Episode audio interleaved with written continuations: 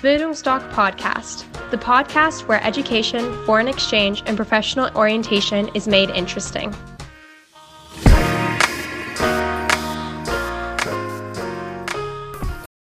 Bildungsdoc Podcast, the podcast where education, foreign exchange, and professional orientation is made interesting.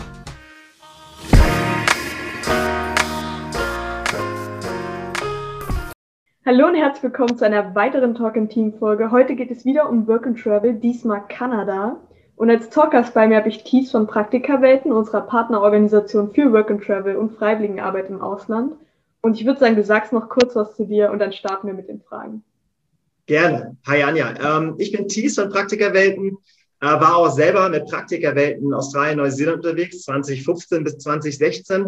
Und das hat mich so ein bisschen beeinflusst, weil jetzt sitze ich ja hier mit dir und versuche natürlich allen anderen Lust äh, und Mut zu machen, den Schritt ins Ausland zu gehen. Genau, starten wir gleich mal mit der Vorbereitung. Wie werde ich denn auf meinen Aufenthalt in Kanada über Praktikerwelten vorbereitet? Naja, durch mich natürlich, ja, oder durch meine Kollegen. Wir sind vor, während und nach eurer Reise für euch da.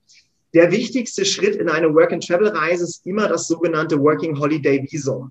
Und jetzt sind wir ja bei Kanada und da ist das Working Holiday Visum etwas Besonderes, weil ähm, im Gegensatz zu Neuseeland und Australien gibt es in Kanada eine begrenzte Anzahl von Plätzen für das Working Holiday Visum.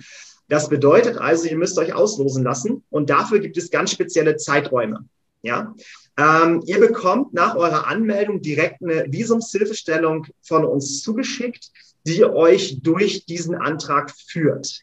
Ähm, wichtig wäre mir aber bei Kanada, dass ihr euch im Vorfeld einmal meldet, zum Beispiel beim Bildungsdoc, dass wir einmal klar besprechen, lohnt sich die Anmeldung gerade, gibt es verfügbare Plätze und wann sollte ich mich gegebenenfalls anmelden. Genau, sagen wir, ich habe es geschafft, ich darf nach Kanada. Wie sieht's denn aus mit der betreuten Woche? Die betreute Woche, ähm, die gibt es in Kanada ja auch gar nicht so lange. Das ist die Grizzly Week bei uns. Ähm, die gibt es äh, zu speziellen Zeitraum und die startet immer aus Vancouver heraus. Das ist übrigens sehr wichtig. Aus Toronto könnt ihr die also nicht machen, wobei ich euch aber auch ganz grundsätzlich empfehle. Vancouver ist, finde ich, die attraktivste Stadt äh, für den Anfang. Und die Grizzly Week ist wirklich mega riesig. Ihr, ihr fahrt mit so Moose Coaches, das sind so kleine Busse, mit so Elchgeweih, düst ihr ähm, durch äh, British Columbia und guckt euch dort die Highlights an.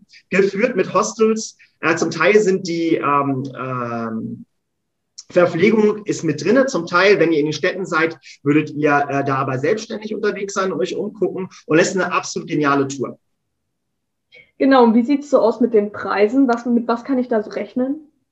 Genau, also ähm, im Moment auf jeden Fall mit dem Starterpaket Plus geht ab 590 Euro los. Und da habt ihr erstmal unser Grund, unser, unsere Grundangebote mit drin, unser Grundpaket. Das sind also zwei Nächte. Ähm, diese beiden Nächte nutzt ihr, um wirklich perfekt auf eure Work-and-Travel-Reise vorbereitet zu werden. Darunter fällt zum Beispiel äh, der Info-Workshop bei unserem Partner vor Ort sowie Steuernummer, Kontonummer, äh, die beiden ersten Hostelnächte eben und Welcomes Package. Ähm, ihr braucht ja auch eine äh, SIM-Karte für eure Handy und vieles mehr. So wird es funktionieren. Das ist auch übrigens das, womit ich eingereist bin. Genau. Wenn ich dann auf meiner Reise bin, vielleicht so eine kleine Sicherheitsfrage, habe ich denn einen Ansprechpartner während der Reise? Ja, genau. Ihr habt immer mich oder meine Kollegen und Kolleginnen. Äh, grundsätzlich habt ihr aber auch vor Ort einen Ansprechpartner. Den werdet ihr das erste Mal im Info-Workshop vor Ort kennenlernen. Und der ist euch für euch die allererste Anlaufstelle bei eurer Reise. Ja, da habt ihr auch ein One-on-One-Gespräch ähm, mit dem ganz zu Anfang, könnt ihr mal klar kommunizieren, wie stelle ich meine Reise vor, was möchte ich machen, wie funktioniert es mit den Jobs. Da kriegt ihr natürlich aber auch ganz, äh, ganz automatisch ganz viele weitere Informationen. Und auf den könnt ihr immer zurückfallen. Egal wo ihr seid, da habt ihr eine Telefonnummer und auch in Kanada zum Beispiel zwei Büros in Toronto und Vancouver. Genau, du hast es schon so angesprochen mit den Jobs. Wie sieht das aus? Wie bekomme ich einen Job? Am besten über unsere Jobdatenbank. Die haben wir in all unseren drei Zielländern. Ähm, die war mir am Anfang meiner Reise eine wahnsinnig große Hilfe. Ich bin mit sehr wenig Geld angekommen, mit nur 500 Euro und brauchte schnell, schnell, schnell Jobs. Und ähm, ich habe einfach wirklich angefangen, mich komplett zu bewerben bei allem, was in der Nähe war und hatte dementsprechend auch schnell einen Job, konnte mir schnell dann meine erste Anschaffung leisten und ähm, bin damit auch einfach durch die gesamte Zeit sehr, sehr, sehr gut durchgekommen. Genau, ich habe es geschafft. Ich bin in Kanada. Ich habe einen Job, weil ich habe Glück gehabt mit eurer Jobbörse. Wie finde ich denn meine Unterkunft? Die Unterkunft findest du am besten ähm, mit Hilfe unseres Partners vor Ort, auch wieder als Ansprechpartner. Natürlich wirst du auch über den Zeitraum deiner Reise, es geht ja schon ein bisschen länger nach Kanada, irgendwann auch ein eigener kleiner Reiseexperte sein und das alles selber hinbekommen. Du kannst da aber uns auch gerne fragen. In der Regel kommen unsere Teilnehmer in Hostels unter.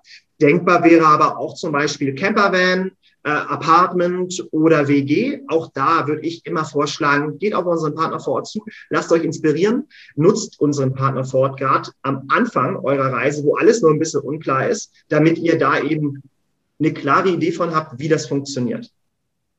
Würdest du eigentlich auch die Anschaffung eines Autos empfehlen? Ich glaube, das kommt immer so ein bisschen drauf an, auch wie man individuell reisen möchte. Work and Travel funktioniert ja wirklich sehr flexibel und ihr könnt entscheiden, wie ihr von A nach B kommt. Ich persönlich finde aber die Anschaffung von einem Auto sehr, sehr gut. Also es war meine allererste große Anschaffung, sehr alter, klappriger Wagen, der mich durch das Australien ja sehr, sehr gut geführt hat. Und ähm, hierzu würde ich euch aber auch immer raten, auf unseren Partner vor Ort zuzugehen und da eben klar zu machen, ich möchte ein Auto, kauft das auf gar keinen Fall von einem Backpacker einfach ab, informiert euch da einfach bei mir beziehungsweise wirklich bei unserem Partner vor Ort. Es gibt aber natürlich auch viele verschiedene Wege, in Kanada von A nach B zu kommen. Hier natürlich als zweitgrößtes Land der Welt auch einfach auf das Flugzeug. Ist so. Genau, warum sollte ich mich denn eigentlich überhaupt für Kanada entscheiden? Warum nicht ein anderes Work-and-Travel-Land? Ich glaube, Kanada ist das naturbelassenste und größte Land von unseren Zielländern. Es gibt kein anderes Land, wo die Natur so urtümlich ist. Das ist ähm, riesig. Ähm, alle Skifans, alle Schneefans unter uns ist Kanada hundertprozentig der erste Anlaufplatz. Und ich glaube auch vor allen Dingen für die Menschen, die gerne wirklich in die Weite schauen, die gerne Distanzen zurücklegen und die sich wirklich einmal in ihrem Leben komplett losgelöst und frei fühlen wollen. Ja, Freiheit ist bei Work and Travel, glaube ich, immer ein riesiger Aspekt. In Kanada kann man da wirklich komplett aus den Vollen schöpfen. Kannst du vielleicht auch ein paar kleine Insider-Tipps geben zu Kanada, was man sich mal so ansehen sollte?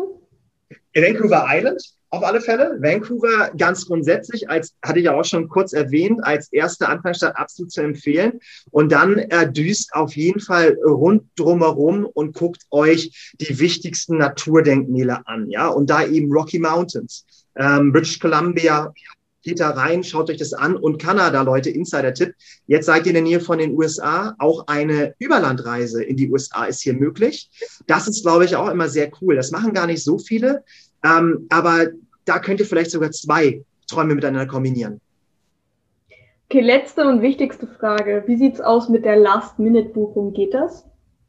Die Last-Minute-Buchung bei Kanada funktioniert nicht. Es sei denn, ihr habt schon ein ausgefülltes, ein beantragtes, äh, ein beantragtes Working Holiday Visum. Also wenn ihr schon mit einem Working Holiday Visum in Kanada bei uns ähm, euch meldet, können wir natürlich das sehr schnell umsetzen. Aber wie ich ja auch am Anfang gesagt hatte, ist eine Auslosung vonnöten und die dauert ganz gerne auch mal drei Monate. Dann danke, dass du heute da warst als Talkers zu unserer Work and Travel Reihe. Ich würde mich dann hier schon von dir verabschieden, sowie von unseren Zuschauern und Zuhörern. Vielen Dank, Anja. Danke, dass ich da sein durfte.